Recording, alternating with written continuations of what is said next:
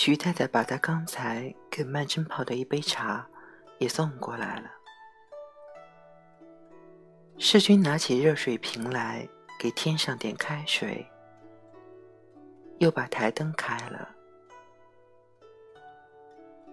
曼桢看见桌上有个闹钟，便拿过来问道：“你们明天早上几点钟上火车？”世君道：“是七点钟的车。”曼桢道。把闹钟拨到五点钟，差不多吧。他开着钟，那喳喳喳的声浪，反而显出这间房间里面的寂静。世君笑道：“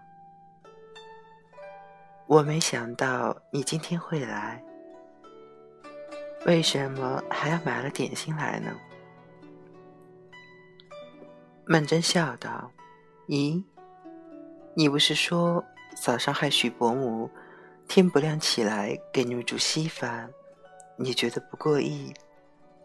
我想明天你们上火车，更要早了，你一定不肯麻烦人家，结果一定是饿着肚子上车站，所以我带了点吃的来。”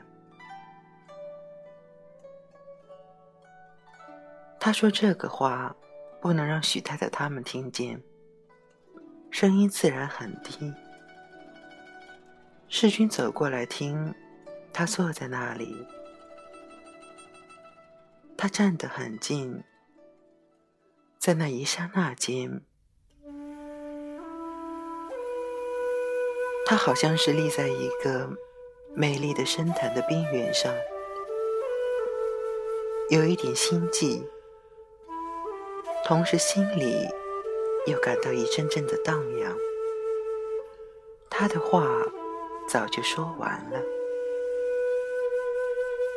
他还没有走开。也许不过是顷刻间的事，但是他自己已经觉得他逗留的太久了。他一定也有同感，因为在灯光下可以看见。他脸上有点红晕，他急于要打破这个局面，便说：“你忘了把热水瓶盖上了。”世君回过头去一看，果然那热水瓶像烟抽似的直冒热气。刚才倒过开水，就忘了盖上。今天也不知道怎么这样心神恍惚，他笑着走过去，把它盖上了。曼桢道：“你的箱子理好了没有？”世君笑道：“我也不带多少东西。”他有一只皮箱放在床上，曼桢走过去，扶起箱子。盖来看看，里面乱七八糟的。他便笑道：“我来给你理一理，不要让你家里人说你连箱子都不会理，更不放心让你一个人在外面了。”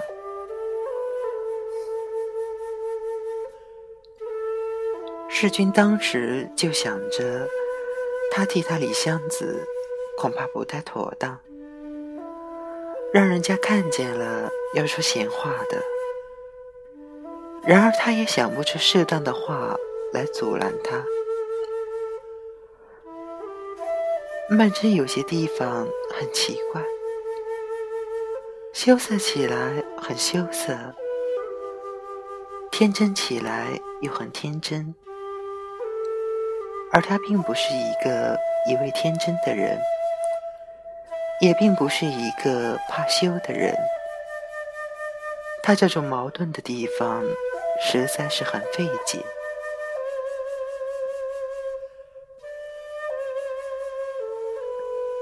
曼桢见他呆呆的半天不说话，便道：“你在那里想什么？”世君笑了一笑，道：“嗯。”他回答不出来。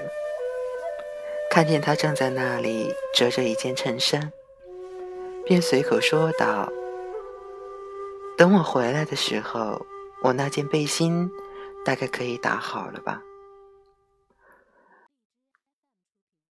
曼桢笑道：“你礼拜一准可以回来吗？”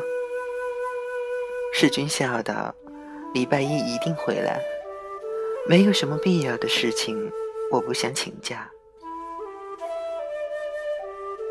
曼桢道：“你这么些时候没回去过，你家里人一定要留你多住几天的。”世君笑道：“不会的。”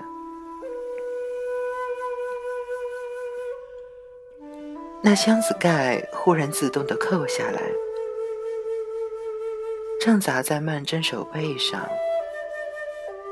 才扶起来没有一会儿，又扣下来。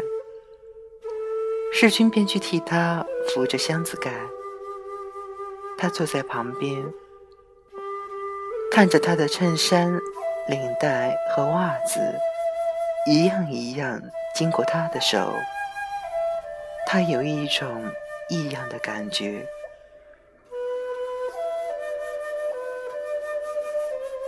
徐太太装了两碟子糖果送了来，笑道。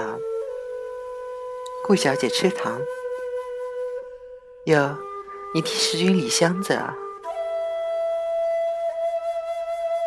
世君注意到徐太太已经换上了一件干净衣服，脸上好像还扑了点粉，那样子仿佛是预备到这儿来陪着客人谈谈似的。然而他结果并没有坐下来。敷衍了两句，就又走了。